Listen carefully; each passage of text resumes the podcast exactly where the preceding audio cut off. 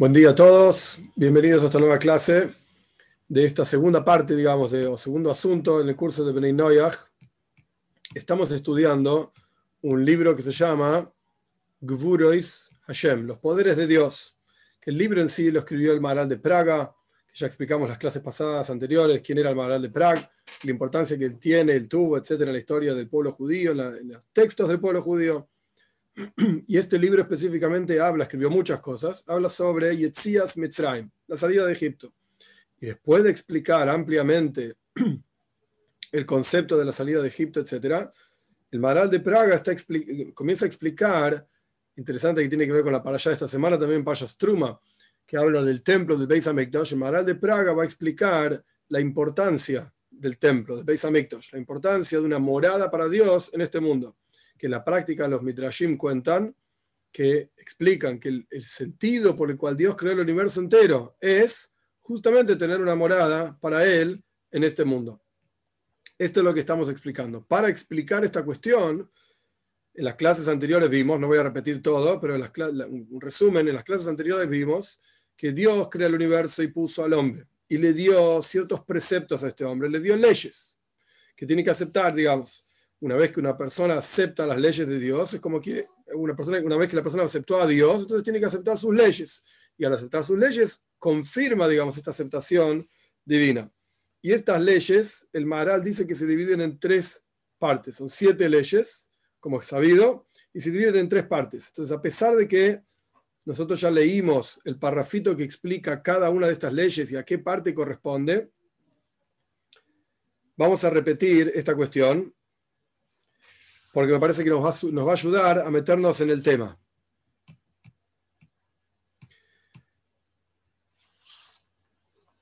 El texto dice así, estos siete preceptos, ¿por qué Dios eligió justamente estos siete preceptos?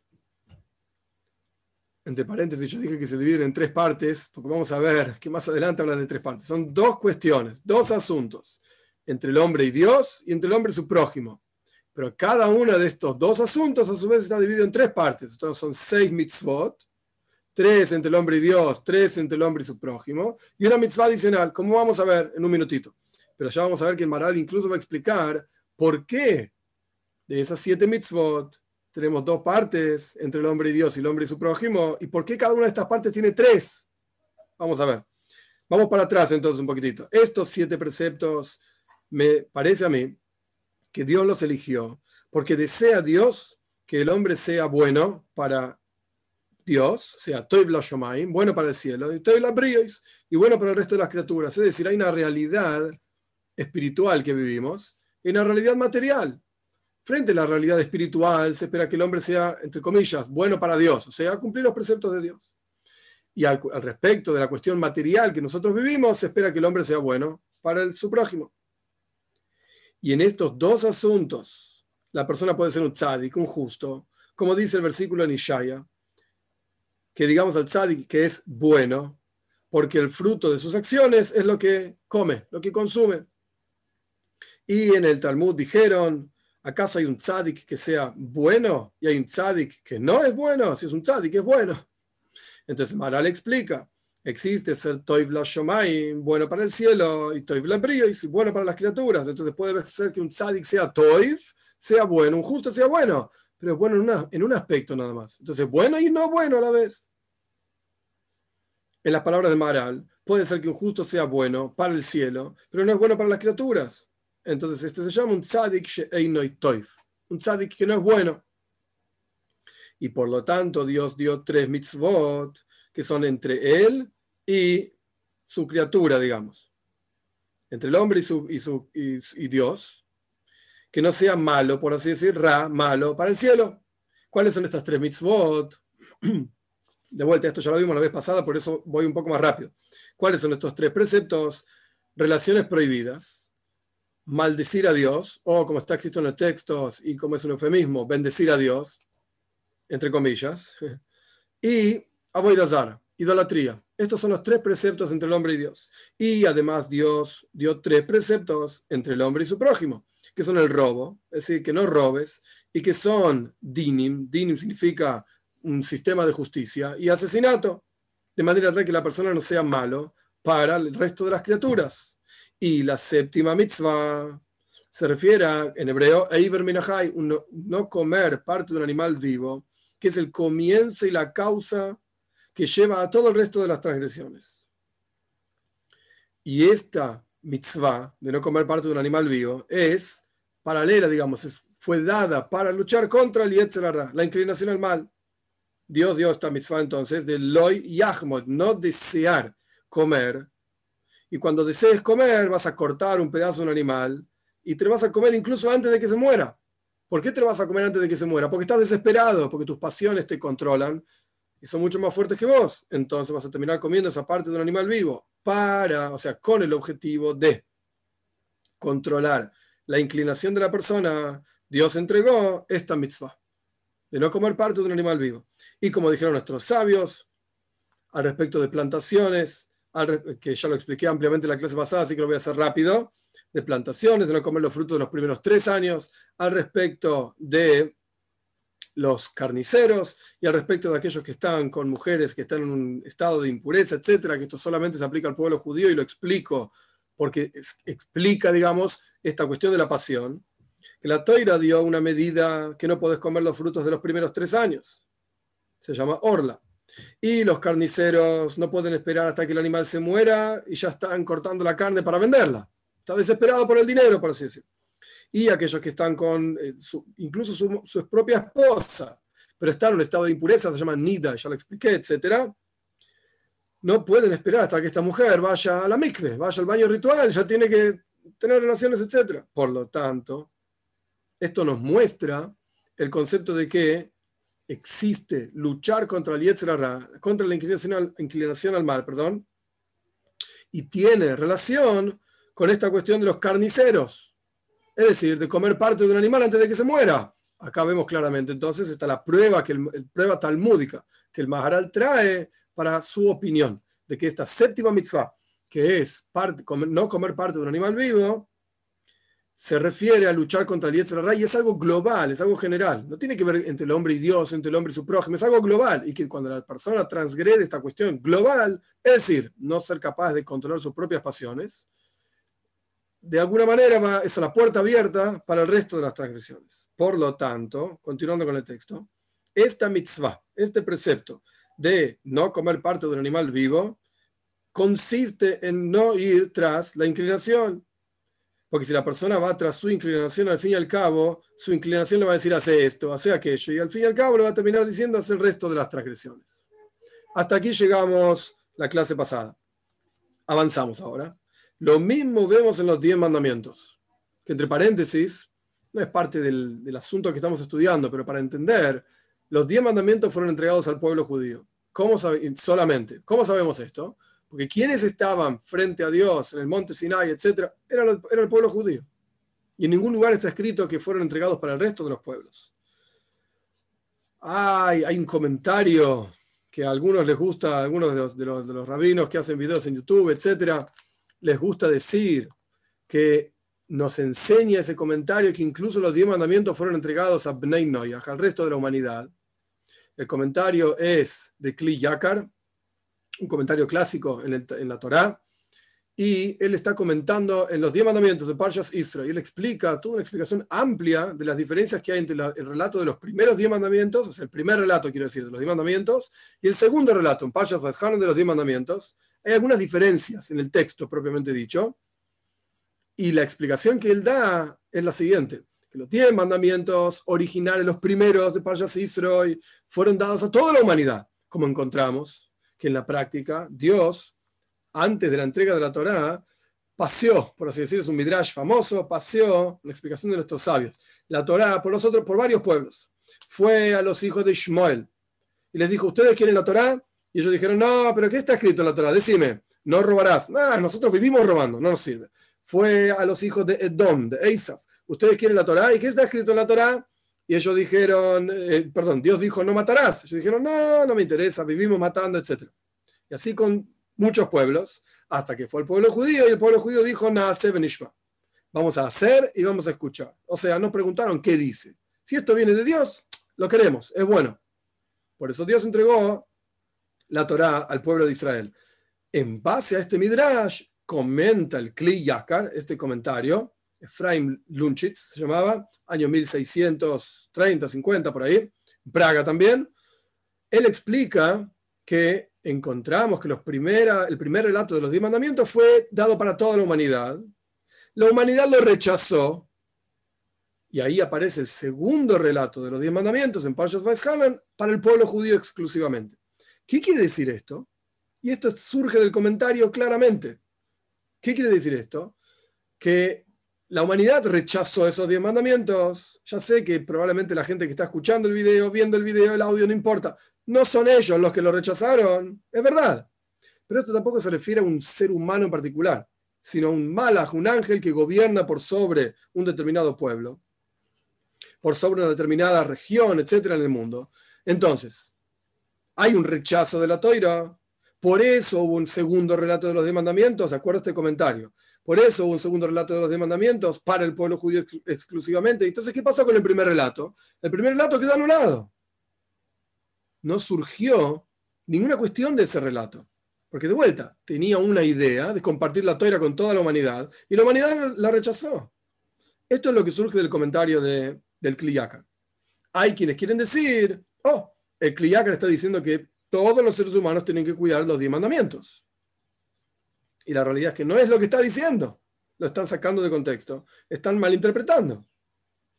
Y quizás, esto lo digo entre paréntesis, dentro de un paréntesis, etc., quizás uno de los puntos clave está al respecto de Shabbat. La observancia de Shabbat. En el comentario, el Kliyakar dice que de acuerdo al primer relato de los diez mandamientos, surge que incluso toda la humanidad debería cumplir Shabbat. Shabbat. Ahí está escrito en la Gemón en el Talmud, así está escrito, un no judío que cumple Shabbat es pasible de pena de muerte espiritual, nada que ver con ningún, eh, ningún eh, juzgado terrenal, etc.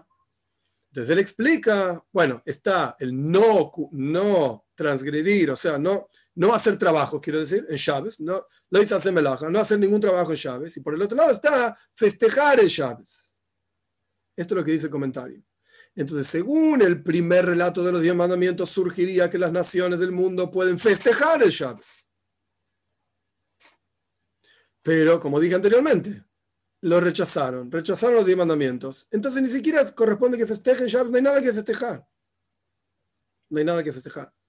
Incluso está la opinión de Rashi, muy estricta, que ni siquiera pueden descansar. Ok, es una opinión. Pero sea como fuere, los diez mandamientos, volviendo al texto, fueron entregados al pueblo judío. Dicho todo esto, de cualquier manera, el Maharal de Praga trae y nos sirve a nosotros igualmente una prueba interesante de los diez mandamientos mismos de este concepto que él trajo, que la séptima mitzvah para Bnei Noyach es Eiver Minachai, no comer parte de un animal vivo, y tiene que ver con el Yetzer tiene que ver con la inclinación al mal, y es algo global que habla de las pasiones. ¿Cómo vemos este concepto en los diez mandamientos? Volviendo al texto. Lo mismo encontramos con los diez mandamientos. Al final de los diez mandamientos, ¿qué dice? Lo último. No desees. No desees. Porque el pecado de la pasión es el comienzo de todos los pecados. Por eso cierra el relato de los diez mandamientos. El pecado de la pasión es la puerta abierta, por así decir, para todo el resto de las cuestiones, de los pecados. Y de la misma manera, lo dijo el poeta, simplemente para decir el texto, no sé a qué poesía se refiere acá, pero fundó el poeta, escribió el poeta, estos son los preceptos incluidos en no desees. Otra prueba más para su idea del Maharal, que el pecado de la pasión es la puerta abierta para todo el resto de los pecados. Esto viene a enseñarte que todos los preceptos de la Torah están incluidos, dependen, por así decir, del loisachmoy, de no desees, las cosas del otro, el toro del otro, la mujer del otro y así sucesivamente como está ampliamente escrito en los diez mandamientos. Porque si la persona transgrede el pecado del deseo, del anhelo de lo que el otro tiene, entonces llega literalmente a transgredir todo el resto de los pecados. Dios libre igual. Por lo tanto, volviendo a nuestro asunto, comer parte de un animal vivo es el séptimo, la séptimo, el séptimo precepto que Dios entregó a todos los seres humanos porque incluye y engloba a todos los demás. Ahora bien, la clase anterior yo expliqué que hay una, una opinión de Rambam, de Maimónides, al respecto específicamente de los, de los siete preceptos de Benay que Dios le dio al primer hombre seis preceptos, y recién a Noyaj, cuando sale del arca, le permite comer carne, y ahí le dice, carne de algún animal, y le dice, no podés comer parte de un animal vivo. El Maral de Praga tiene otra forma de ver esta cuestión, que Dios le dio directamente al primer hombre siete preceptos. Ay, pero si es así, que Dios le dio al hombre siete preceptos, no podía comer carne el hombre. Entonces, ¿cómo va a llegar a comer? ¿Qué sentido tiene prohibirle comer parte de un animal vivo si en general le prohibió comer carne? Lo único que comía eran verduras o frutas o lo que sea. Entonces, el Maral de Praga explica de la siguiente manera cómo es la cuenta de siete preceptos para el primer hombre. A pesar de que es algo histórico, porque ya pasó, obviamente, pero para entender la cuestión, al hombre al primer hombre se refiere, no se le permitió comer carne en absoluto. Entonces son seis preceptos, no son siete. Por lo tanto, Dios le dio al primer hombre el precepto, la prohibición de no comer del árbol del conocimiento del bien y del mal, sobre el cual está escrito Toivle Maihal, era bueno para comer, era una pasión para los ojos, era lindo para verlo. Oh, acá está el séptimo precepto, digamos. Para el hombre, el primer original hombre, de no ir tras su yetzer, tras su inclinación al mal, y esto al fin y al cabo, comer del árbol del conocimiento del bien y del mal, es lo que generó el pecado, como está escrito en el versículo literalmente. El hombre fue tras su pasión y por lo tanto Dios le dio estas mitzvot. Antes de, avanzar, tenemos entonces, entre lo que explicamos la clase pasada y lo que explicamos esta clase, tenemos dos grandes grupos de preceptos, entre el hombre y Dios, entre el hombre y su prójimo, y un precepto general. Bien. Pero dijimos que estaban divididos en tres. Es decir, son tres preceptos entre el hombre y Dios. Perdón, son tres preceptos entre el hombre y su prójimo. Más este precepto general. ¿Pero por qué tres? ¿Por qué no diez? ¿Por qué no veinte? ¿Treinta? ¿Cincuenta? ¿Por qué no uno? ¿Por qué justamente tres preceptos entre el hombre y Dios? Tres preceptos entre el hombre y su prójimo. El Maharal explica así. El hecho de que Dios, Dios dio tres preceptos, tres mitzvot entre él y el hombre, y tres preceptos entre el hombre y su prójimo. esto es una cuestión filosófica, es una perspectiva. Antes de entrar en la explicación, mini, mini introducción, cuando uno piensa, en términos de filosofía, cuando uno piensa en los asuntos de la vida en general de una manera determinada, esto no excluye que se pueden ver los mismos asuntos de otra manera. El filósofo, el trabajo del filósofo es, él con su intelecto, entre paréntesis, por eso la filosofía es tan peligrosa, y muchos Rebbeim decían que estaba prohibido estudiar filosofía, Nachman de Bresler decía que no se podía estudiar filosofía, y otros también, es peligroso. ¿Por qué? Porque el filósofo aplica su forma de entender las cosas, su modelo bajo el cual él entiende la, la realidad del universo, y dice, el mundo funciona así, así, así, etc. Y esto significa esto, esto significa aquello. Y explica todo su modelo. Pero no deja de ser más que el modelo que él aplicó a esto. ¿Hay otros modelos? Claro que sí. ¿Hay otras formas de entender las cosas? Claro que sí. ¿El filósofo se puede equivocar? Claro que sí. Es un ser humano, igual que todos nosotros. Entonces puede ocurrir que él ve las cosas de una manera y no necesariamente son así para todos. No necesariamente son así para todos. Entonces, lo que vamos a ver ahora es una idea filosófica del Maral de Praga. Yo no soy quien para decir está bien, no está bien. Hay muchas formas de verlo y obvio que el Maral de Praga era un gran tzadik de los gigantes de la historia del pueblo judío entero. Y lo que él dice está bien. ¿Quién soy yo para venir a juzgar lo que él dice? Pero lo, que, quiero decir es, no tomen esto para después decir, ay, pero yo escuché que esto es así y no puede ser de otra manera. Momento. Esto es lo que dijo el Maral de Praga en, el libro Gvurus Hashem. Bien, perfecto. Esta es la opinión de él. Esta es la forma de pensar de él. ¿Se puede aplicar otras cosas? A veces sí, a veces no. Entonces, dicha esta introducción, ¿por qué hay tres preceptos entre el hombre y Dios y, y tres preceptos entre el hombre y su prójimo? El Maral explica así. El ser humano tiene porciones. Estamos compuestos de diferentes partes.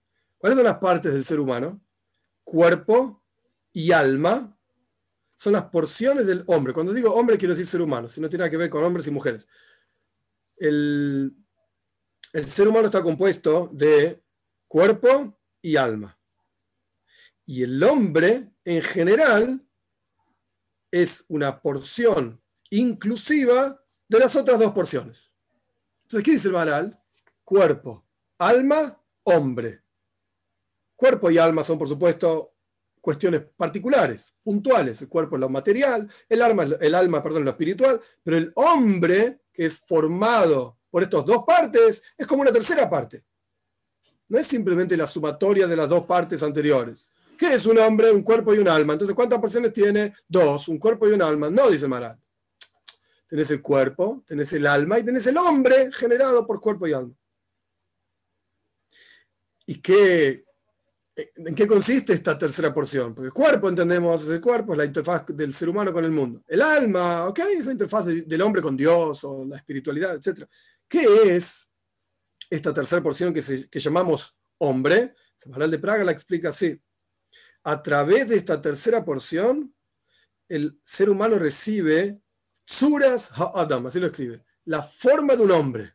Sabemos que el ser humano es creado a imagen y semejanza de Dios. Está escrito en la toira. ¿Cómo recibimos esa imagen y semejanza de Dios? A través de que somos hombres, seres humanos. Porque al fin y al cabo un animal, esto lo agrego yo, no está en el texto, pero para explicar la cuestión, un animal no deja de tener un cuerpo y un alma también. El cuerpo del animal lo vemos, perro, gato, etcétera, es un animal. ¿Y cuál es el alma de ese animal? Bueno, aquellos que estudiaron un poco de Hasidut, sabemos que la palabra de Dios creando cada criatura es el alma de esa criatura. Bueno, que perro y gato también tienen alma, claro que sí. Y existe el concepto de Gilgulim, que no me voy a meter ahora en la, discusión, de, eh, reencarnaciones, etc. El perro y el gato también tienen un alma, claro que sí. ¿Pero son seres humanos? No. Son perros y gatos y está todo bien con los perros y gatos, pero no son seres humanos. El ser humano tiene una cosa adicional, que a través de esta cuestión, esta forma, que lo llamamos ser humano, ¿por qué digo forma? En hebreo la palabra tsura significa forma. Pero acá no se refiere a forma simplemente como un cuadrado, un rectángulo, es la, el círculo, no es solamente esto, la cuestión de forma, sino que en, la filosofía se habla de Hoimeritzura, materia y forma. Materia es la materia propiamente dicha y la forma es la forma que esa materia toma. Por ejemplo, tenés una pepita de oro, le das una forma de un vaso, y ahora es un vaso muy lindo de oro, etc. Y antes una pepita no tenía forma, amorfa, digamos, y ahora tiene una forma de, vaso. Esa forma le da un sentido, no solamente la forma específica que esa, cosa tiene ahora, que es un contenedor, sino que le da un sentido. Ahora puede ser una braja con ese vaso, puede beber, etc. Y antes era una pepita que no tenía un sentido de ser. No servía, básicamente, no servía para nada. Ahora sí tiene una utilidad. Esa utilidad es la combinación del oro, propiamente dicho, es el material, que si no tienes ese material no puedes contener, y la forma que uno le dio a ese material, ahí recibe una utilidad. Quizás este sería un ejemplo para lo que está explicando Maral. Tenés el cuerpo, el alma, y ahora tenés Suras Adam, es algo nuevo, que es adicional al cuerpo y el alma. Estas tres cosas, esta tercera cosa, perdón, es como una casa. El Maral mismo da un ejemplo, como una casa que tiene como porciones maderas y piedras. Y después de esas maderas y piedras haces una casa. Y hay una casa compuesta de estas dos cosas, son la madera y la piedra. Ahora se transformó en el hogar de una persona, alguien vive ahí, tiene otro sentido. Y es algo separado, diferente de las porciones de esa casa. O sea, quizás en la época de Maral se construía diferente, con piedras y maderas, pero tenés el ladrillo, tenés el cemento, tenés los hierros, está todo muy bien, todo junto forma una casa, la construís y la pones cada uno en su orden, en la forma que corresponde, esperar los tiempos adecuados, etc. Y ahora vive alguien ahí adentro, se transformó en el hogar de tal o cual persona. Es algo adicional a simplemente tener maderas y piedras en las palabras de Maral. Y esto, simplemente para leer el texto y tenerlo completo, esto fue explicado arriba muchas veces. No sé cuándo lo explicó ni cómo lo explicó, pero sea como fuere, estos son los tres componentes de todo ser humano. Cuerpo, alma, ahora sos un ser humano, hombre, una cosa adicional. Y frente a estas tres cuestiones, frente a estas tres cuestiones, como vamos a ver, Dios dio tres mitzvot entre él y el ser humano, y tres mitzvot entre el hombre y su prójimo. Vamos a ver. Frente a estas tres cuestiones, la persona no debe pecar en su alma contra Dios. sea, vamos a estudiar las tres cuestiones que tienen que ver con el alma, las tres cuestiones que tienen que ver con el cuerpo, ahí ya tenemos seis, tres de alma, tres de cuerpo, y la general, digamos. Entonces, vamos a empezar. Primero que nada, la persona no debe pecar en su alma contra Dios. ¿Qué significa pecar con el alma contra Dios? Zara, idolatría. No se olviden que idolatría era uno de los tres preceptos entre el hombre y Dios. Entonces, ¿por qué tres? Bueno, porque tenés un alma. Con el alma no peques frente a Dios. Y el Maral da toda una explicación que es interesante, quizás para explicar en otro momento en, amplitud, pero lo voy a leer por lo menos así como está acá. Pero no necesariamente se aplica exactamente igual para Bnei Noyah. Es un poco duro, pero hoy es así, está en el Talmud. El Maral explica así. Todos los pecados, la persona no puede pecarlos en su alma, excepto Avoidazar, idolatría. ¿Cómo pecas en el alma idolatría? Como está escrito en Yehezkel, el versículo de Yehezkel, capítulo 14, el versículo 5 dice así. En aras de que yo agarre, fois, atrape, por así decir, a Israel, belibam, en sus corazones. Quiere que Dios va a cobrar algo del pueblo de Israel por algo de sus corazones. ¿Qué es lo que Dios cobra en sus corazones? Aboidazara, idolatría. Como dice el Talmud, quizás la persona, es una frase recortada, digamos, del Talmud para entender un concepto, quizás la persona terminó imaginándose de hacer Avoidazara. No hizo idolatría en la práctica, simplemente pensó en hacer idolatría. ¿Por qué es así? ¿Por qué Dios cobra Avoidazara, idolatría en el corazón? Porque todos los pecados, el pensamiento, no lo considera Dios como una acción, excepto idolatría. ¿Qué quiere decir esto? Si la persona hizo, el, mundo que nosotros vivimos es un mundo de acción.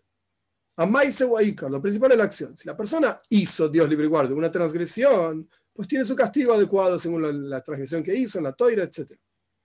Pero si la persona solamente pensó en hacer la transgresión, ok, impurificarse se impurificó igual, porque el pensamiento está en el cerebro, e incluso en el Tanya explica que es peor la impureza, más profunda, llega más lejos, porque es una vestimenta que está unida al pensamiento, es una vestimenta que está unida al alma, es terrible. Pero al fin y al cabo yo no hice nada, pensé en hacer nada más. Entonces Dios no lo considera como que yo lo hice. Excepto idolatría. Cuando se trata de idolatría, si la persona imagina, voy a hacer idolatría, a pesar de que no lo haya hecho, sin embargo, Dios lo considera como si, como si lo hubiese hecho. ¿Por qué? Justamente por este versículo donde Yehezkel. Yehezkel dice en aras de que Dios va a tomar, agarrar al pueblo de Israel en sus corazones. Ahora, entre paréntesis, y esto es para explicarlo ampliamente en otro momento, no ahora, no hoy, pero el Talmud dice que al respecto de Bnei Noyach, es un comentario de Toises, al respecto de Bnei Noyach, Dios cobra el pensamiento como la acción, mucho más grave mucho más grave. Pero es interesante para explicarlo quizás en otro momento.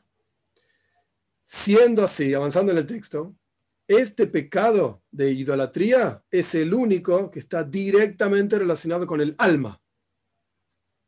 Porque la persona piensa en hacer idolatría y Dios ya lo cobró. Entonces, evidentemente es algo muy profundo y muy fuerte en el interior de la persona. Idolatría. Entonces, acá ya tenemos el primer pecado entre el hombre y Dios que tiene que ver con el alma. Bien.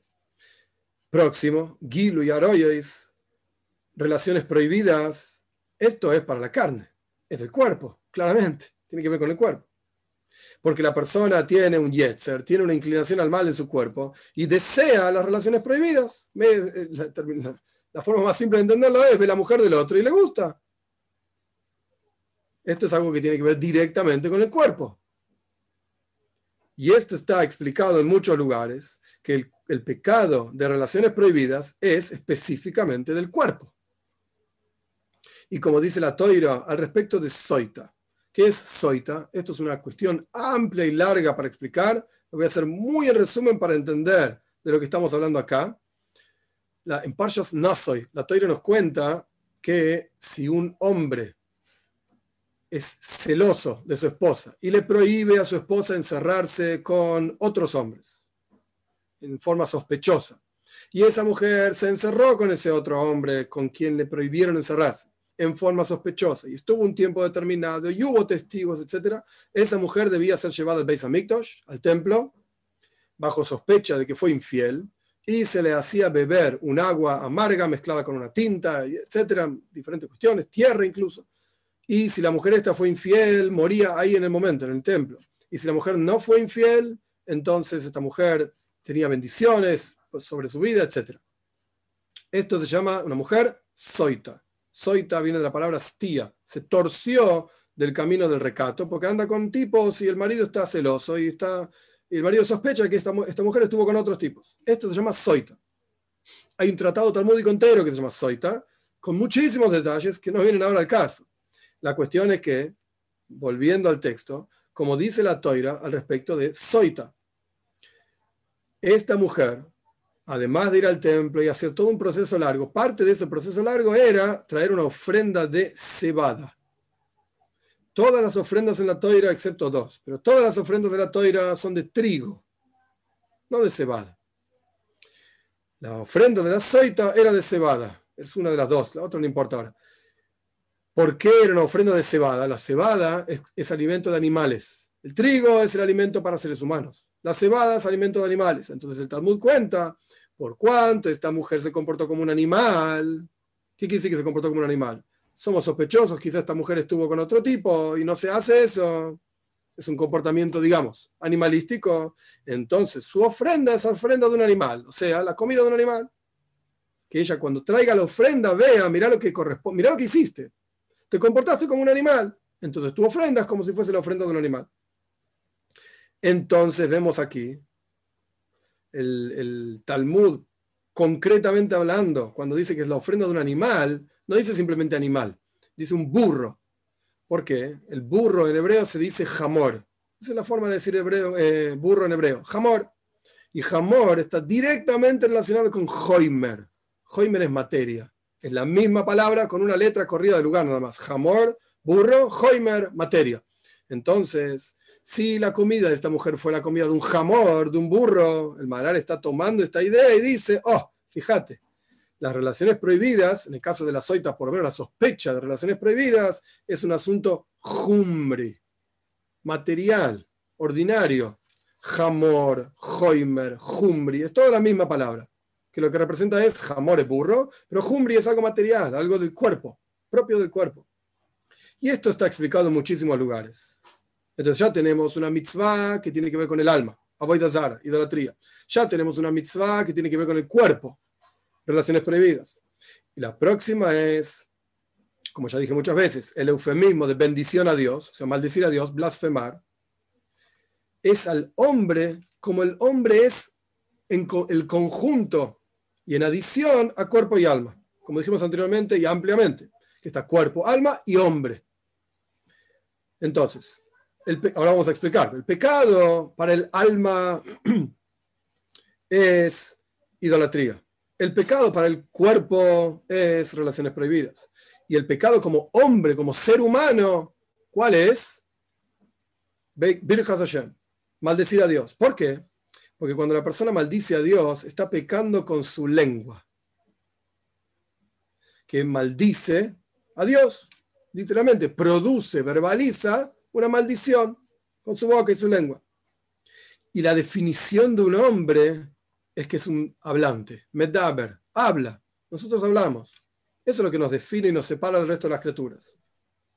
Entonces, el dibur, la palabra, esta es la forma del ser humano que incluye cuerpo y alma. ¿Por qué somos capaces de hablar? Porque tenemos un cuerpo con una lengua y los labios y los dientes, etc. Y tenemos una neshome, un alma que está dentro de ese cuerpo, que le da vida al cuerpo y que se expresa a través del habla. Entonces, tenemos acá la maldición a Dios. Cuando la persona pronuncia una maldición a Dios, es un pecado del hombre en general. De la misma manera, tenemos entonces el pecado de Avoidazara, de idolatría, en el texto estoy leyendo, es en el alma de la persona, y el pecado de relaciones prohibidas es en el cuerpo de la persona, y el pecado de maldecir a Dios es con la lengua, digamos, hablando, que es el dibur, es la palabra, y esto incluye a toda la persona. Entonces acá ya tenemos tres porciones, tres partes, digamos, de un ser humano, y uno de estas mitzvot, de los siete preceptos de Benay Noyaj, que corresponden específicamente a cada parte del ser humano. Y también tenés que saber, y es algo fundamental, dice Mara, que la razón por la cual el pecado de blasfemar es en general en el ser humano, en, el hombre por, como unidad, digamos, completa, ni en el cuerpo por sí mismo, ni en el alma por sí mismo, sino en el en la porción que, incluye a todas las demás. Por la siguiente razón, ¿por qué es algo tan, tan importante? Porque la persona que peca con este pecado está negando lo principal, está negando a Dios, porque está, entre comillas, grandes comillas, bendiciendo a Dios. Y por lo, cual, por lo tanto, si vos negás a Dios, maldito sea, me tiene podrido, no quiero saber nada, no existe, que se, vaya, que se vaya a pasear él y todo lo que dice. Dios libre y guarde, si la persona maldice a Dios, y Dios es la fuente de todas las cosas y es lo principal de todo, entonces vos estás perdiendo tu propia existencia. Vos no existís si Dios no existe. Entonces estás pecando contra tu propia existencia y deja de existir como está explicado en muchos lugares, Maimónides lo dice claramente, Rambam al comienzo de su libro, que lo fundamental de todo lo fundamental, etcétera, es Dios. Y Él hace que existan todas las cosas. Y si Él no existe, no existe más nada. Y si las demás cosas no existen, Dios sí existe. Él no depende de nosotros, nosotros dependemos de Él. Él es la existencia. Entonces, si yo estoy yendo contra Él, no estoy yendo solamente contra Dios. ¡Ay, que se vaya a pasear! No. Estoy contra toda la existencia, incluyendo mi propia existencia. Por eso él explica que el pecado de blasfemar es un pecado global, para todo el ser humano por completo, no para el cuerpo nada más. Bueno, el cuerpo tuvo placer de estar con una relación prohibida. ¿Qué es el cuerpo? El alma no tiene nada que ver. O al revés, el alma hizo idolatría. Ok, es una cuestión del alma, el cuerpo no, tenía mucho, no tiene mucho que ver, porque incluso con el pensamiento nada más, como explicó el Maral, ya es idolatría y ya Dios lo considera algo negativo, una prohibición, una transgresión, etc. Solo con el pensamiento, y el cuerpo no hizo nada. El tipo estaba sentado quieto en su silla, pensando en no sé qué idolatría, y Dios ya lo castigó, porque estaba haciendo idolatría en el pensamiento. Entonces tiene que ver con el alma nada más. Pero cuando la persona va contra su, contra su propia existencia, entonces esto engloba todo. Y es como cuando la persona peca con relaciones prohibidas, la persona peca con el cuerpo. Esto es lo que, expliqué recién, simplemente las palabras del Maharal. Y cuando la persona peca en idolatría, ese pecado se apega, digamos, al alma. Pero la persona que blasfema, maldice a Dios, entre comillas, bendice a Dios, la persona está pecando contra lo principal, en lo cual todo depende. Y por lo tanto, es un pecado que se apega al hombre por completo. Y esta es la razón por la cual la Toira explica que cuando había alguien que maldecía, cuál era el sistema, el método, por lo menos parte de, lo que se hacía en el juicio contra esta persona que blasfemaba. En la Toira está Parshas Pinjas, Parshas, se me fue de la cabeza ahora la Parsha, pero la Toira dice claramente, saquen al tipo que maldice, y había que apoyar, y esto es lo que trae Maral acá, apoyar las manos sobre la cabeza del tipo que maldijo. Y le decían a este tipo, el juzgado le decía, apoyaba literalmente las manos sobre la cabeza de este tipo, y le decían al tipo este, te la buscaste vos solo, damja berroisheja, tu sangre depende de vos, o sea, vos buscaste tu propia muerte. Esto es todo culpa tuya, no vengas a decir ahora que nosotros te vamos a matar después de un juicio, etcétera, pena de muerte esto fue tu propia responsabilidad. Es decir, vos solo fuiste responsable de lo que hiciste. Y nosotros no tenemos, nada que ver como juzgado que aplicamos la pena de muerte, etc. Hoy en día no existe nada de esto, pero en la época del Beis del templo, porque todos los otros pecados hay algún tipo de mérito que se puede buscar sobre la persona. Y si la persona fue culpable en el juzgado, entonces el juzgado lo juzga con pena de muerte. Pero sin embargo tiene algún tipo de mérito en el cual podamos eh, buscarle para no inculparlo. Y no podemos decir que esta persona fue 100% culpable. Si la persona hizo este pecado, el otro pecado, aquel pecado, etcétera, el juzgado siempre buscaba algún mérito para esta persona. Y nadie apoyaba sus manos sobre este tipo, incluso si tenía pena de muerte, nos apoyaba las manos sobre él para decirle, mirad, vos fuiste responsable por lo que hiciste, vos te la buscaste, acá lo tenés. ¿No? ¿Por qué? Porque en la práctica siempre se puede buscar alguna vuelta y pensar, y pero quizás no fue intencional, y quizás eh, la situación en la que se encuentra lo llevó a esto, quizás su educación lo llevó a aquello, etc. ¿Ok? Entonces el juzgado simplemente aplicaba, aplicaba la pena que correspondía y nada más. Pero al respecto del Mekalel, del tipo que maldecía a Dios, del blasfemo, esta persona está negando lo principal, negando lo fundamental. Y este no tiene ningún tipo de mérito. Cero. Porque ¿qué clase de mérito va a tener si está negando lo principal y quiere desenraizar, quitar, destruir lo principal, que es Dios? Y por lo tanto el juzgado apoyaba sus manos sobre él y le decían, Tam tu sangre es culpa tuya, depende de vos, porque vos generaste y vos te lo buscaste, por así decirlo. No tenés absolutamente ningún tipo de mérito.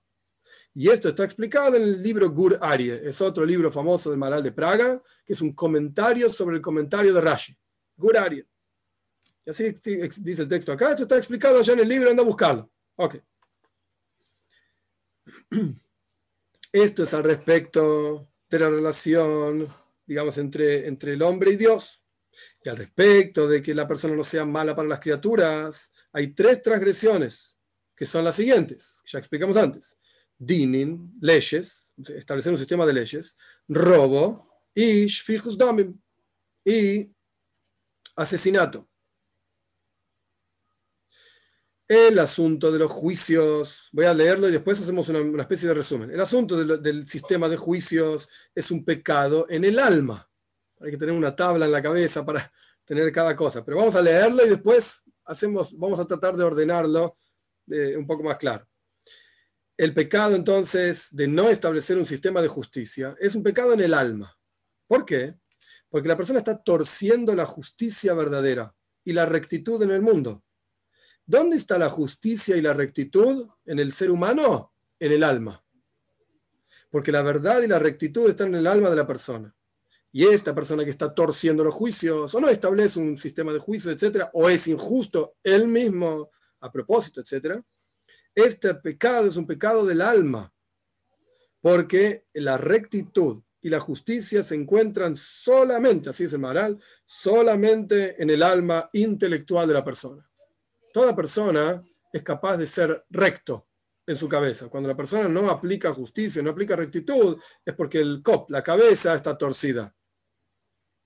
Entonces, es una cuestión, digamos, moral, es una cuestión ética, es una cuestión, por llamarlo de alguna manera, quizás entre comillas, espiritual.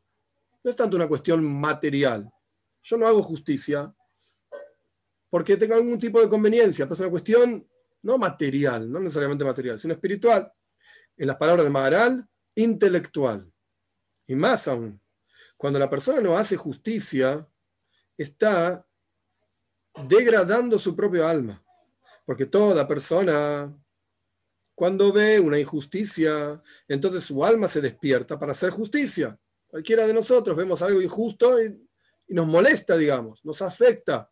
Si que todavía nos queda algo de, de dignidad, etcétera. Y por lo tanto, dicen nuestros sabios, que todo juez tiene que tener un fuerte corazón y tiene que ser poderoso, fuerte, digamos, en el mishpat, en el juicio. Y esto es algo claro, que la justicia viene del, despertar del alma. Y cuando la persona piensa con sabiduría, va a entender cómo el juicio es parte de las actividades del alma. El Mara no lo explica todo en detalle, es algo que tiene que ver con el intelecto, es algo que tiene que ver con el despertar de una persona y decir, yo quiero hacer justicia en el mundo. Y es sabido, lamentablemente, los ambientes políticos, los ambientes de la justicia, etcétera, son ambientes bastante sucios, bastante oscuros, etcétera, y uno tiene que tener extremo cuidado si se va a involucrar en esos lugares, incluso si uno ve, y esto es el punto al que yo quería llegar, si uno ve que puede actuar en esos espacios y que puede y que, tienen despertar de cambiar las cosas y ser diferentes, etcétera, y cada uno en sus países en donde se encuentra sabe muy bien, y por lo menos los argentinos sabemos muy bien a dónde estamos yendo y qué hacemos, qué clase de país tenemos, etcétera, etcétera. No quiero hablar mal, pero creo que se entendió. Entonces la persona siente que quiere, quiere cambiar las cosas. Quiero hacer algo. Entonces, ¿qué voy a hacer? Me voy a meter en política. Voy a intentar cambiar las cosas desde adentro, etcétera. Pero sabemos muy bien que es un ambiente extremadamente peligroso, sucio.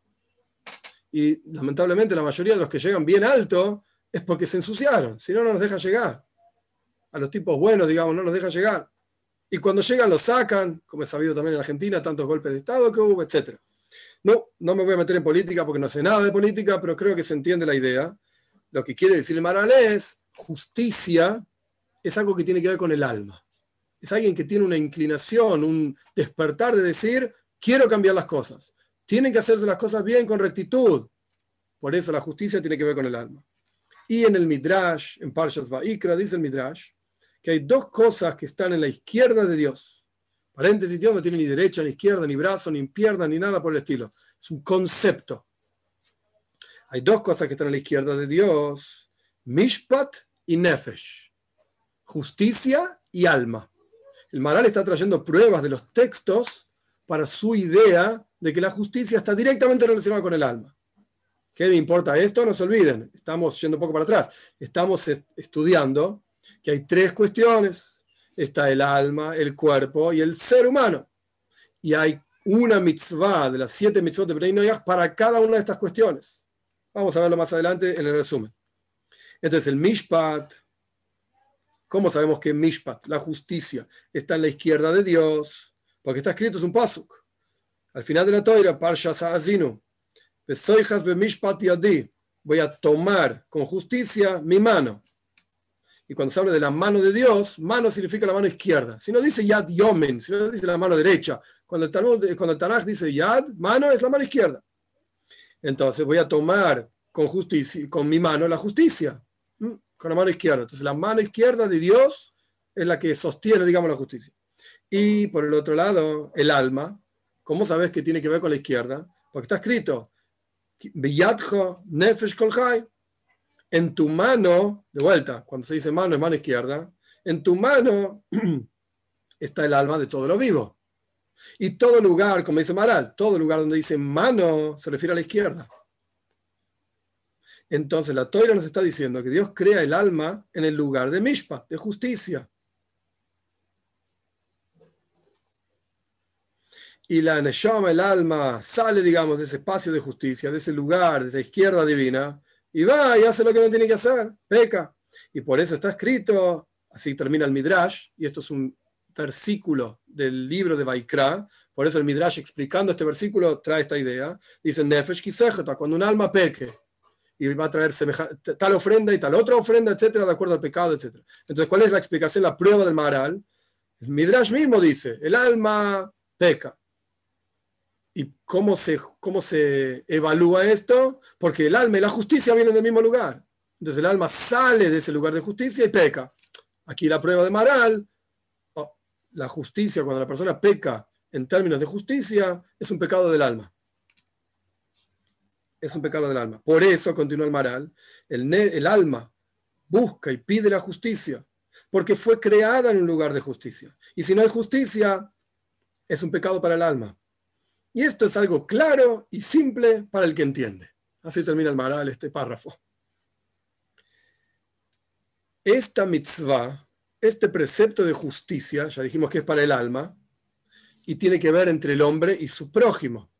Y habíamos dicho, el otro precepto que tenía que ver con el alma entre el hombre y Dios era Boidazar, idolatría.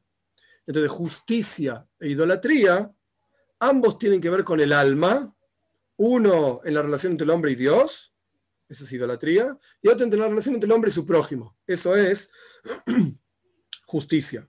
Entonces Maral explica, esta mitzvah de la justicia o la injusticia, lo que sea, es paralela al concepto de avoidazar, de idolatría, que es una mitzvah, idolatría, que la persona no sea malo para Dios, para con Dios, como ya explicamos. Porque la idolatría se llama en, varios lugares, Elohim Heirim, otros dioses. Y el juez también se llama Elohim en todos lados. La palabra Elohim en la Toira a veces es un nombre de Dios, que implica justicia, naturaleza, y a veces se refiere a los jueces. Elohim Nitzabadas Keil, entre los jueces Dios está, como dijeron nuestros sabios. que una persona que pone un juez que no es adecuado, y esto es una, frase interesante para, los países en los que vivimos nosotros, etcétera, donde los jueces, etcétera, una persona o un, sistema, lo que sea, que coloca un juez que no es como corresponde, no es adecuado, es como si estuviese plantando una asheira. Asheira era un árbol de idolatría, se hacía idolatría de esos árboles. Así se llama, asheira. Y al fin y al cabo es toda la misma cuestión. El juez inadecuado es como idolatría, la misma cuestión. Porque de vuelta, asheira un árbol que se hacía idolatría. Y por lo tanto, frente a esta mitzvah que Dios dio, de que la persona no haga avoidazara, no haga idolatría, que es un pecado contra el Dios de Israel, digamos, y es un pecado con los dioses extraños. Esta mitzvah es entre el hombre y su creador. De la misma manera, entre el hombre y su prójimo, Dios mandó hacer justicia y justicia verdadera.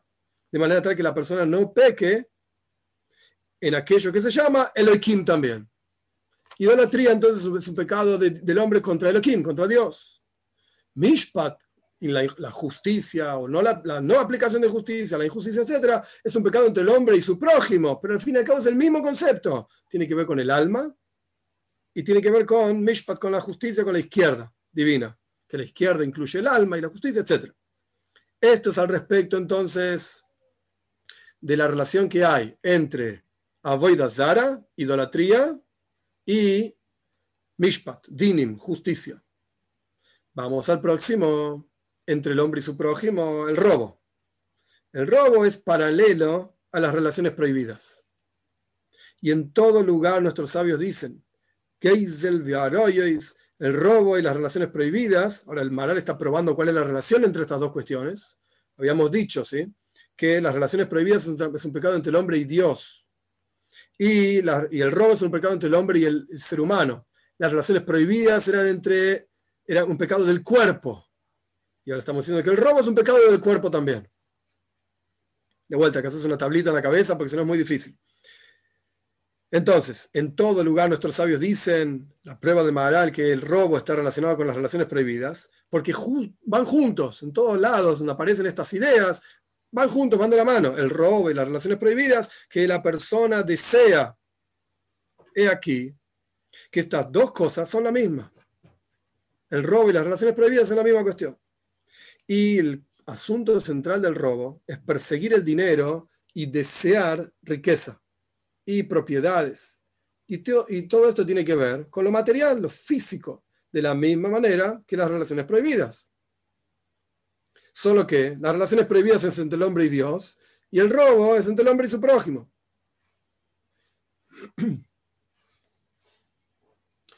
Ahora bien, el concepto de relaciones prohibidas y robo no es solamente deseo, porque ahí podemos empezar a confundir con la séptima mitzvah, que habíamos dicho no comer parte de un animal vivo, que tiene que ver con el yetzerará, el deseo, etc. No confundamos. El tipo que roba, o el tipo que está con la mujer del otro, etc., o la mujer que está con el tipo, no importa sea como fuere, que lo quieran ver, no hay que confundirlo con un simple deseo. Me gusta y lo hago. No, porque las relaciones prohibidas es una persona que persigue y desea mujeres, o el robo es un tipo que persigue y desea la riqueza. Esto no es solamente un deseo, no te confundas. No te confundas, sino que es un deseo para una cuestión particular. Por ejemplo, la promiscuidad, o le gusta el dinero, persigue cosas materiales. Es algo muy concreto y particular, pero el deseo es la persona, es otra cosa. significa que la persona desea todo aquello que le falta. Y no que desea algo en particular, sino que desea porque es un Baal Taiba, así se dice en hebreo, es un tipo con pasiones, cualquier cosa desea. En cuanto escucha que existe algo que es deseable, lo desea, lo quiere no hay que confundir, esto es lo que está diciendo Maral, no hay que confundir entre un deseo concreto, yo quiero esto, eso no quiere decir que sos un baltai, un tipo que todo el día está deseando cosas y todo el día está apasionado por esto y aquello. No, no, quiero esto nada más. Bien o mal, no importa. En el caso de las relaciones prohibidas está prohibido, obviamente. En el caso de desear las propiedades del otro está prohibido también. No importa, este tipo desea algo particular, concreto. Y el deseo en general es otra cosa, es un tipo que desea cualquier cosa. Entonces, con esto el Maral lo que quiere separar es, no confundas robar con simplemente un deseo. porque ahí se empiezan a confundir la mitzvah del robo con la mitzvah del deseo, al final es todo lo mismo, no, no, no, son cosas diferentes. Esto es otra cosa. ¿Cómo, cómo se va a explicar? Que aquel, aquel que desea cualquier cosa es un tipo que surge, su problema es su propio estado de ordinariedad, su propio estado de ser materialista, etc. Y estas cosas son claras. Entonces, con esto explicó, terminó de explicar, digamos, de Maral, el concepto de que el robo y las relaciones prohibidas son la misma cuestión. Es un pecado del cuerpo, el robo entre el hombre y su prójimo, y las relaciones prohibidas entre el hombre y Dios. Y el tercero, el pecado de asesinato, es entre el hombre y su prójimo. Y este pecado, ¿en qué consiste? En que toda la persona peca. No es, una, no es un pecado en una porción específica de la persona, o sea, el cuerpo o el alma. Porque ya dijimos que el alma tenía que ver con la justicia, el cuerpo tenía que ver con el robo. No, acá hay el tipo mató, asesinó. Es un pecado general. Y así como el pecado de la blasfemia, maldecir a Dios, o como está escrito acá, bendecir a Dios entre comillas, la persona está negando lo principal, que todo depende de él. De la misma manera, la de Dios, obviamente, de la misma manera la persona que asesina está derramando sangre y por lo tanto su pecado es un pecado para todo toda la persona. Está destruyendo un ser humano literalmente. no es que está destruyendo el cuerpo del ser humano, no está destruyendo el alma del ser humano, está destruyendo toda la persona, lo, lo mató, lo mató, no quedó nada. Y no es como el pecado de los juicios y el pecado del robo, que el pecado no es en toda la persona arruinada, solamente que la, la parte arruinada es una porción de la persona. En el caso de la justicia, el alma de la persona está arruinada, pero el cuerpo anda todo bien. En el caso del robo, el cuerpo está arruinado, pero la, la no tiene efecto, digamos, no es afectada. El alma no es afectada. Pero el caso del asesinato, de la misma manera que el caso de la blasfemia, la persona está negando lo principal en forma absoluta, como si no existiese Dios, bendito sea, Dios libre y Surge entonces que el pecado de asesinato es un pecado que la persona hace y cuando la persona lo hace, absolutamente negó y destruyó la existencia de otra persona. Y con eso está destruyendo su propia existencia y por eso está directamente relacionado con esta tercera porción, que es el hombre global que engloba cuerpo y alma. Estos son los seis pecados.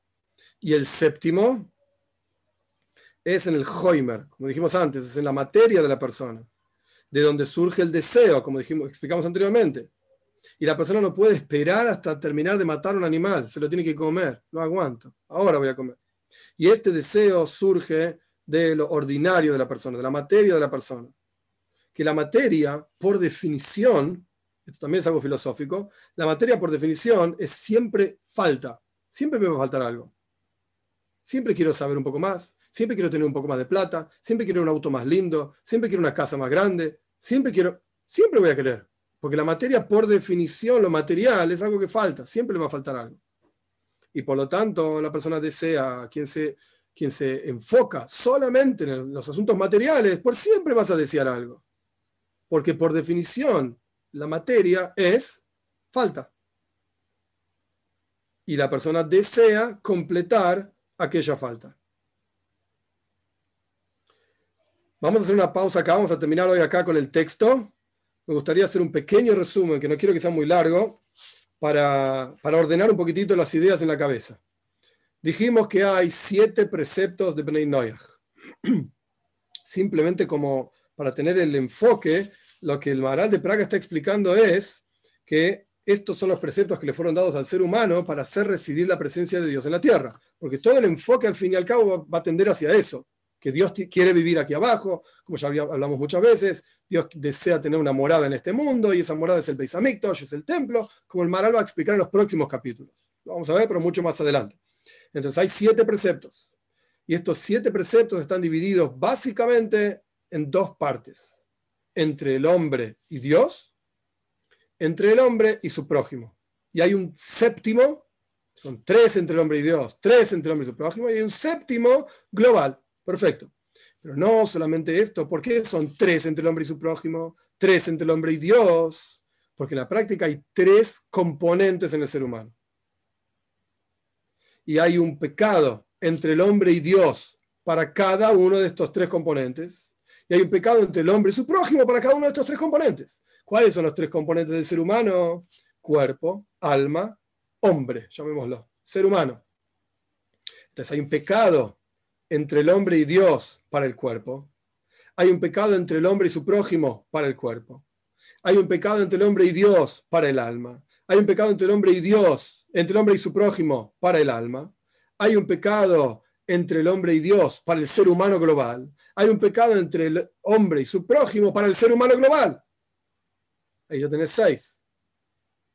Y hay una, porque tenés tres partes y dos asuntos. Y hay un séptimo asunto global, el deseo. Esto es lo que explicó el Maral de cuál es la estructura de estos pecados. Entonces, simplemente, para hacerlo cortito y pasamos a las preguntas, ¿cuáles son cada una de estas cuestiones? Dijimos entre el hombre y Dios, Zara, idolatría. Dijimos relaciones prohibidas y blasfemia. Esos son los tres entre el hombre y Dios. Entre el hombre y su prójimo, establecer justicia. Dijimos robo y asesinato. Ahí tenemos seis. Y el séptimo, que es de vuelta el global, es Eiber Minahai, comer de un animal vivo. ¿Por qué? Fue lo primero que el Maral explicó. Porque es la pasión, la puerta abierta a todos los pecados. De los tres que son entre el hombre y Dios, Avoidazar, idolatría, tiene que ver con el alma. Después dijimos eh, es el tercero, que me comí. Arayes. Eh, relaciones prohibidas tiene que ver con el cuerpo. Y blasfemar tiene que ver con el hombre, con el ser humano. Y de los tres que son entre el hombre y su prójimo. Dijimos que dinim, justicia, tiene que ver con el alma. O sea, establecer eh, cortes, etcétera. Justicia tiene que ver con el alma. El robo tiene que ver con el cuerpo. Y dijimos, el tercero, el asesinato tiene que ver con el hombre en forma global. Entonces ahí, el, Maral explicó, digamos, en detalle cuál es la estructura de estos preceptos y por qué justamente siete preceptos y no más, etcétera, porque esto es lo que es un ser humano, justamente, la composición de estos tres componentes y en estos dos aspectos, entre el hombre y Dios y entre el hombre y su prójimo. Dicho el resumen, vamos a pasar a las preguntas.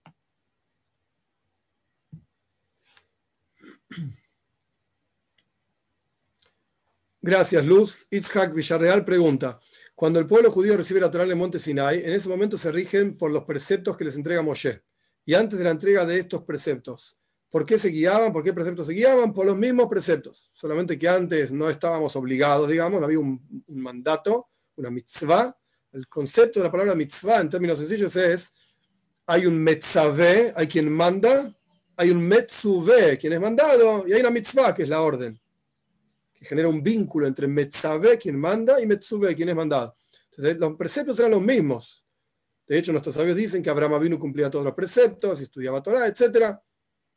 Eh, solamente que no estaban mandados a hacer. Rubén Pizarro, ¿los malajim de las naciones siguen siendo los mismos que los de la antigüedad? Intuyo que sí, pero no sé. José Torres pregunta, relacionado con un tema de actualidad. En las redes sociales está la figura del influencer. Cuando alguien sigue a un líder e imita sus actos, como viste, como habla, como vive, es decir, que esa persona que imita se convierte en el espejo de ese influencer. Ok. Mi pregunta es la siguiente.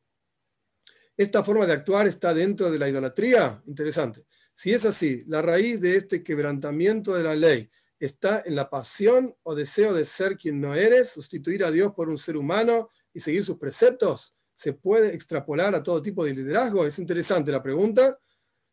Yo diría que no, no es idolatría. ¿Por qué?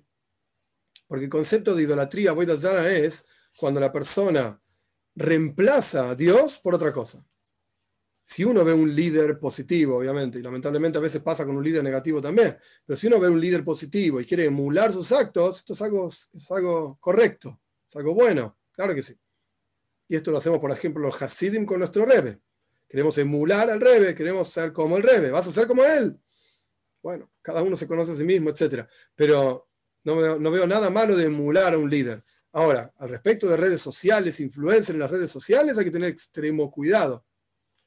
Eh, porque no estoy en las redes sociales, honestamente, mirando a ver qué hace este y qué hace el otro. Pero intuyo que hay muchos que son nada, no tienen nada que hacer con su vida, entonces eh, ponen videos de no sé qué cosas, son divertidos, son capaces, entonces son divertidos, y porque se puso una remera roja, entonces todos nos ponemos remeras rojas. ¿Quién es el tipo este? A él se le ocurrió ponerse una remera roja, entonces todo el mundo anda con remera roja. ¿Qué clase de, lógica es esa? De sabiduría es esa? No tiene ningún sentido. De hecho, el Rebe mencionaba varias veces, por lo menos lo vi escrito en algunos lugares, qué significa la moda. El concepto de la moda. La moda es un tipo Así, estaba, así dijo Rebe. Es un tipo sentado en París que se le ocurrió que el color del verano es, eh, no sé, cualquier cosa, el cremita. Eso es la moda. Entonces todos tenemos que salir a comprar crema, con reveras color crema. ¿Por qué? Porque a un tipo sentado en París se le ocurrió que eso es el... ¿Y eso es importante? ¿A quién le importa? Para lo único que sirve para que vendan más los negocios, porque ahora el color de moda es crema, entonces hay que salir a comprar crema. Todo lo que te compraste el año pasado que era verde, eso ya no sirve más. Eso fue el año pasado, ahora es crema, tenés que comprarte una nueva. es algo loco que no tiene ningún sentido. Absolutamente ningún sentido. Entonces, si es un liderazgo positivo, ok, se puede, se puede seguir y está bien y no es sustituir a Dios de ninguna manera. Y no hay preceptos, ojo, es peligroso decir preceptos, es para pensar. Un líder no debería dar preceptos, debería, debería dar una guía, y hay diferentes tipos de líderes, como dijimos, positivos, negativos. No lo veo como aboidazara, como idolatría. Ahora, si la vida de la persona pasa a ser como ese tipo, entonces estoy de acuerdo, es, una especie de idolatría. José Torres, el prohibido pensar o hacer pensar es idolatría, es uno de los preceptos de Benay Noyag. ¿Sería una figura análoga a la inducción del código penal? No soy abogado, así que ahí me agarraste, no entendí. El inductor es el que hace surgir en el otro, ok, en otro el deseo de quebrantar el código penal. Es muy interesante, es para pensar, pero hay que ver con qué, con qué herramientas el inductor hace inducir a otro. Igualmente uno no puede ir al juzgado y decir, ah, él me hizo pecar, él me hizo matar, él me hizo robar. Cada uno tiene que hacerse cargo de sus propias cosas. Ok, Cecil Amauri pregunta, gracias. Me gustaría, por favor, explicar el significado de maldecir y qué es ser maldito. Maldecir sería, literalmente, maldito. Que sea maldito tal o cual persona. ¿Qué significa ser maldito? Que no seas bendecido por Dios. Que tengas todo lo opuesto a la bendición de Dios. La furia divina, el castigo divino, qué sé yo. José Torres, y más allá, aún hacer pensar a alguien en algo, plantar una semilla en su mente para beneficiarse del fruto de la acción subsiguiente. ¿Estaría prohibido? Y eso se llama manipular, muy peligroso. ¿Estaría ligado al precepto prohibido pensar? No, no lo veo así pero es, peligroso. Rubén Pizarro, así como la Torá o el Mishneh Torah tienen maneras de leerse al cabo de un año, ¿el Tanaj tiene alguna manera de leerse en un año? No, no hay un Seider, un orden, no. Hay gente que lee un capítulo por día, hay gente que, hay gente que no lee nunca el Tanaj. Luz Villa pregunta, ¿con la chuva se borran los pecados? Sí. Rubén Pizarro, Rabino, cuando iba al lado, como le dice usted, de dinero, cuando pasaban eh, con la cesta, se puede, ah, cuando iba al lado, ok. Eh, cuando pasaban la cesta de dinero, ¿se puede hacer algo como anularlo o algo parecido? No, no es necesario. Vos diste el dinero con la mejor de tus voluntades para apoyar al, pastor o lo que sea, para apoyar el lugar y la institución, etc. Si el otro lo usó para drogarse o para comprar alcohol, eso ya no es tu responsabilidad. Eso ya es responsabilidad del otro y Dios se ocupará de él tu intención fue una intención positiva de apoyar tal o cual actividad. Hay un libro de rezos para Benay Noyach de Naftali Espinosa. ¿Es apropiado comprarlo? No lo leí todo, miré algunas partes nada más y me dio la impresión de que no es apropiado porque tiene copias de los rezos judíos. Y la verdad es que no tiene ningún sentido que un Ben eh, por ejemplo, diga eh, que Dios nos haga que Dios nos haga retornar y ver con nuestros propios ojos el retorno del pueblo judío a Zion. ¿Para qué está diciendo esto? Y cuando uno reza que Dios haga traer nuestros jueces como al comienzo. Y un no puede decir nuestros jueces. O sea, lo que voy es, lo que uno pronuncia en oración a Dios, tiene que tener sentido. Tiene que ser algo lógico. Si uno está pidiendo algo que no tiene ningún sentido, por ejemplo, un Bendoya que agarra un Sidur, un, libro de rezo judío, y quiere, quiere rezarlo, que diga lo que quiera, pero es, es una tontería lo que está diciendo. No tiene sentido. Está directamente pensado, escrito, armado, estructurado para judíos. Entonces, ¿qué está diciendo? No tiene sentido. Pero no, no, no lo leí totalmente. Sonia pregunta, estimado rabino, en el caso de sicariato, en el cual hay alguien que ejecuta el asesinato y el asesino intelectual, ¿quién tiene el pecado mayor? Yo diría el que asesinó, el que en la práctica lo hizo.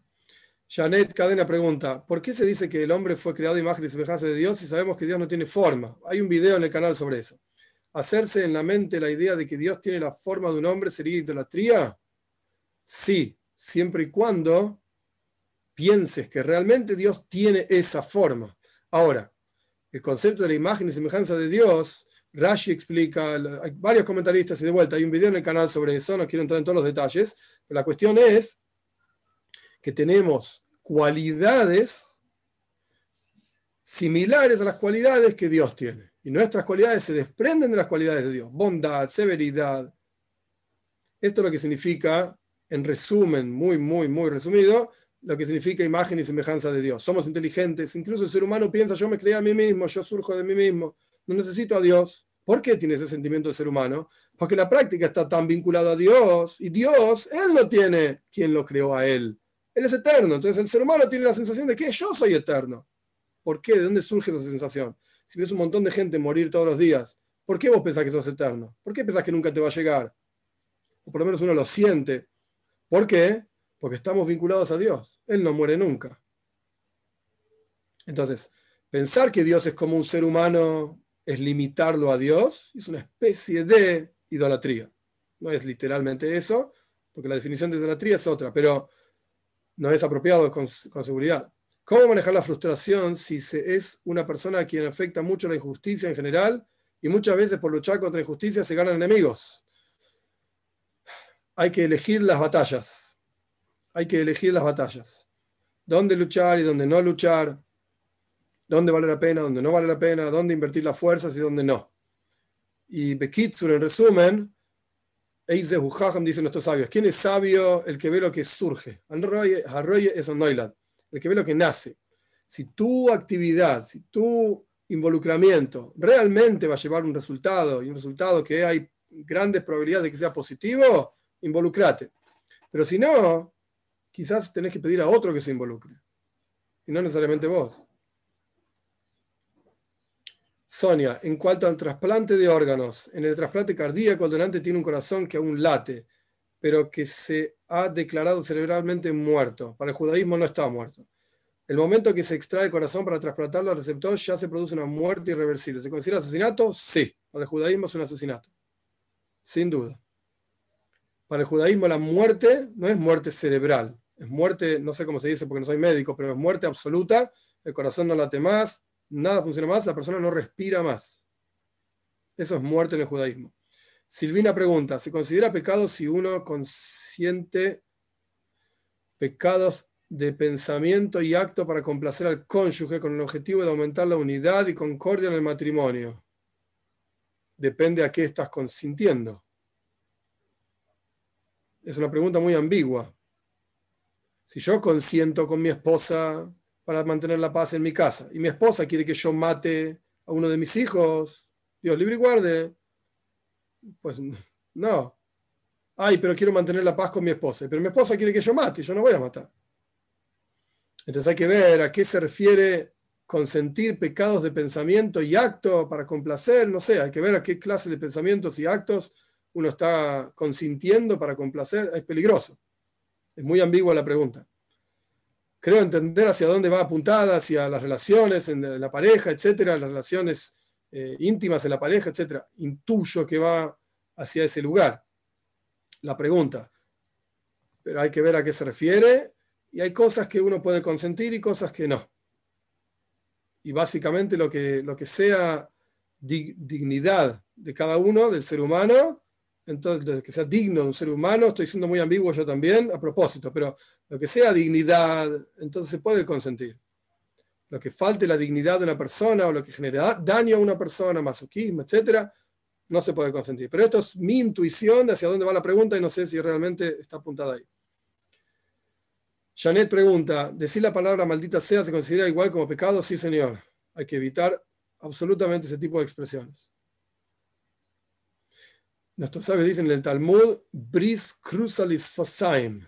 Hay un pacto hecho con los labios, que todo lo que sale de los labios se cumple. Es peligroso. RR Interactivo pregunta, gracias Cisel, ¿la idolatría es como negar a un padre su esencia? Sí, se podría decir que sí. Adiós. El deseo es energía neutra, ni mala ni buena, va a depender según nuestra tendencia, correcto. En el pensamiento hasídico se habla de koyach, no solamente en Hasidut, en varios lugares también, en Musar. Koyach sabe. Cada ser humano tiene una capacidad de deseo. Todos deseamos. Y es una fuerza, y es normal y es sano. Una persona que no tiene deseos, Dios libre y puede terminar en, suicidios, etc. No tiene sentido su vida es totalmente, total apatía, etc. Entonces, deseos, en una persona sana y normal estoy hablando, tenemos todos. La cuestión es orientar esa capacidad de deseo hacia algo positivo, hacia el deseo de Torah, de mitzvot, de hacer el bien, etc. Correcto, RR. Erwin pregunta, ¿y si se dicen cosas, si se deben decir cosas con sentido, ¿para qué se leen los salmos? Lo digo ya que muchos salmos se habla en nombre de Israel y nosotros somos Bnei Noyach. Correcto, hay salmos que puede ser que no tengan, no tengan aplicación a Bnei Noyach, pero cuando se habla de Golus, de sufrimiento, del exilio, etc., a pesar de que fue dicho específicamente para el pueblo de Israel, pero todos, nosotros estamos en Golus, en exilio. Todos nosotros tenemos dificultades. Entonces, la lectura lo que representa es, yo me hago no me sale la expresión, no, es que me hago cargo, sino que me, hago parte de ese sufrimiento, parte de ese exilio, y pido a Dios que me salve, sin duda. Rocío, gracias por explicar de forma sencilla conceptos tan complejos. Ok, espero que se haya entendido. No, que tengamos un buen día, que podamos utilizar estas ideas para crecer y para avanzar en nuestra voz de Hashem, en nuestro servicio a Dios